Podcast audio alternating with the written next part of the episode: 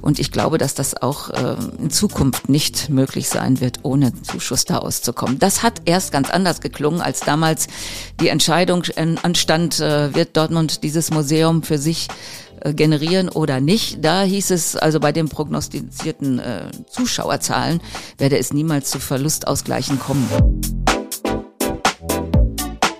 Unterm U, der Dortmund-Podcast.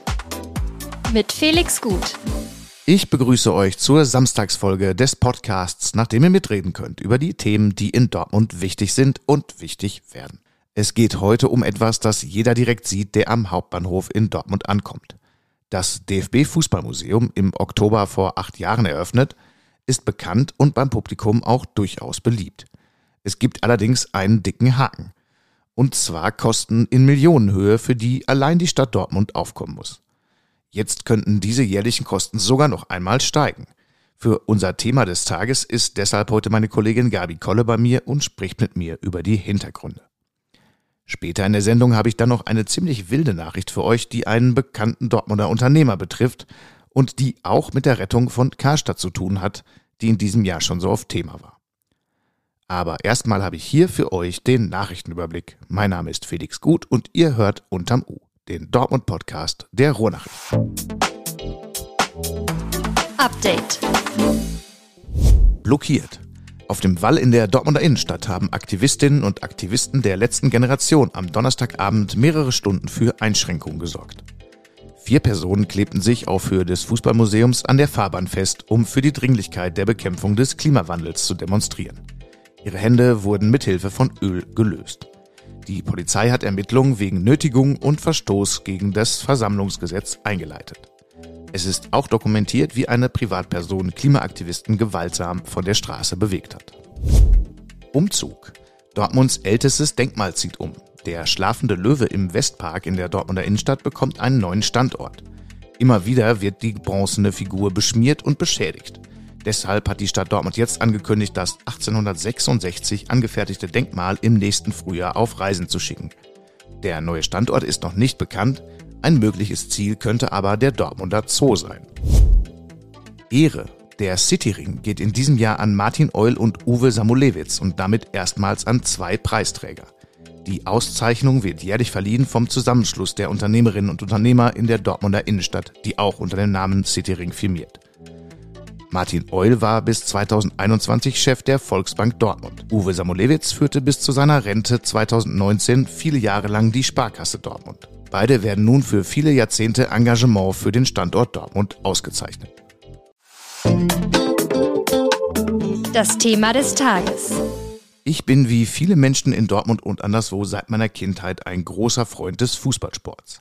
Insofern ist das DFB Fußballmuseum am Platz der Deutschen Einheit vor dem Hauptbahnhof ein Ort, der wie für mich gemacht ist. Viel Fußballnostalgie, viele Fakten, echte Relikte – das ist alles schon sehr unterhaltsam. Aber als Journalist in dieser Stadt gibt es einen Grund, warum ich eine der markantesten Neubauten der vergangenen zehn Jahre in Dortmund nicht uneingeschränkt toll finden kann. Es geht natürlich um Geld. Denn als das Museum geplant wurde, haben die damaligen Verantwortlichen eine Vereinbarung geschlossen, die Dortmund seitdem immer wieder auf unangenehme Weise begegnet. In Kurzform, der DFB hat den Nutzen und relativ wenig Risiko und die Stadt zahlt die lästigen Kosten. Seit 2015 sind mehrere Millionen Euro aufgelaufen und jetzt könnte es noch teurer werden. Mit Redakteurin Gabi Kolle spreche ich jetzt über die Hintergründe und über die Frage, worin trotzdem der Nutzen des Fußballmuseums liegt. Beginnen wir mit dem Aktuellen. In dieser Woche gab es in einem Ausschuss aktuelle Zahlen für das Fußballmuseum. Was war da genau der Inhalt? Ja, der Finanzausschuss hat eine Vorlage bekommen, nach der das Fußballmuseum für das Jahr 2022 wieder ein Minus hat von rund zwei Millionen Euro, von denen die Stadt dann 1,765 Millionen Euro übernehmen muss. Und für das nächste Jahr darf die Stadt mit einem, Ver mit einem Verlustausgleich von zwei Millionen rechnen. Insgesamt wird der Jahresfehlbetrag nach den Planungen 2,3 Millionen betragen. Ich hatte das System eingangs schon mal kurz erwähnt. Es gibt also einen Verlustausgleich, den die Stadt Dortmund zahlen muss. Das ist dann auch diesmal wieder so. Ja, also bei den Verlusten ähm, zahlen Stadt und DFB-Stiftung die Hälfte bis zu 500.000 Euro, also jeder 250.000. Alles, was darüber hinausgeht, muss die Stadt allein tragen. Das heißt, diese Summe, du hast es gerade gesagt, ist dann in diesem Jahr nochmal äh, dabei, höher zu werden. Ja, also für 2023 höher als 2022, ja. Diese Vereinbarung kommt mir ziemlich ungewöhnlich vor, vor allen Dingen, weil der DFB zumindest in der Zeit, wo das Museum gebaut wurde, noch als sehr wohlhabender Verband galt. Was ist denn der Hintergrund dieser Vereinbarung? Naja, ich würde mal sagen, der DFB hat damals ganz gut verhandelt. Äh, der hat ja auch immer gesagt, also Sie haben 26 Millionen in das Haus gesteckt, was ja reine Baukosten 36 Millionen teuer war. Und äh, die Stadt hätte eben dann deutlich weniger investiert und dann müsste sie halt mehr für die Betriebskosten aufkommen. Äh, und der DFB hat, wie gesagt, gut verhandelt. Äh, andere Städte haben abgelehnt. Gelsenkirchen zum Beispiel wollte das hinterher auch nicht haben, aber Dortmund hat gedacht, das würde der Stadt gut stehen.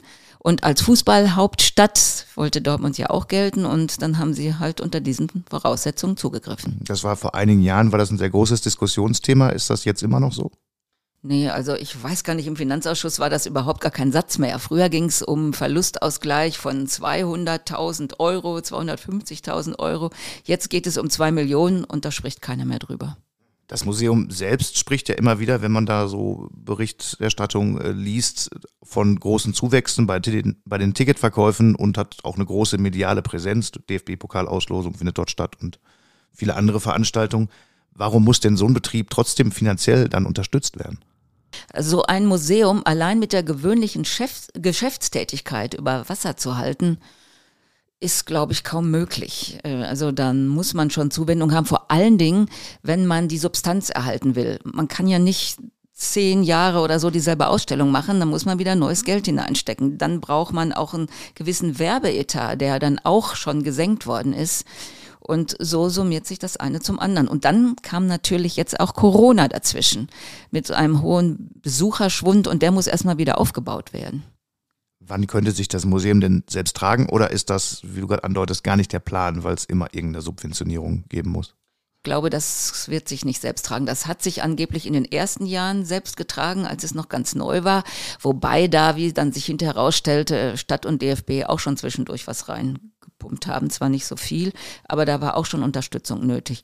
Und ich glaube, dass das auch äh, in Zukunft nicht möglich sein wird, ohne Zuschuss da auszukommen. Das hat erst ganz anders geklungen, als damals die Entscheidung anstand, äh, wird Dortmund dieses Museum für sich äh, generieren oder nicht. Da hieß es also bei den prognostizierten äh, Zuschauerzahlen werde es niemals zu Verlustausgleichen kommen. Und das hat viele auch hinterher eben so böse gemacht, und ne, dass man da sich glaube, falsch informiert Nur Corona war es dann auch nicht, weil die Diskussion trat quasi ein, bevor Corona ein Thema war. Also Ende 2019 gab es so die ersten Zahlen, dass es dann nicht gut läuft auch. Ne? Genau.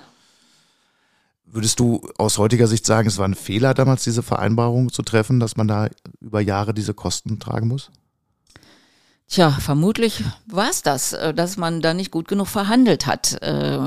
Ich meine, es gab dann auch noch eine Klausel, dass wenn's, wenn die ähm, Defizite drei Jahre lang hintereinander kommen, dass dann die Stadt äh, sagen kann, darüber muss nochmal verhandelt werden. Nicht nur die Stadt, sondern der DFB auf der anderen Seite auch. Jetzt ist dann die Frage, hebelt Corona das aus? Das kann natürlich gut sein und es laufen ja auch Gespräche darüber. Äh, nur die sind erst am Anfang und ich glaube, angesichts der Finanzen des DFBs, äh, die ja im Augenblick nicht sehr rosig aussehen, wird da auch nicht ganz so viel herauszuholen sein. Ob das jetzt wirklich damals ein Fehler war, ich würde sagen, die Befürworter des Museums sagen nein. Was sind denn die Dinge, die das Museum wertvoll machen für Dortmund?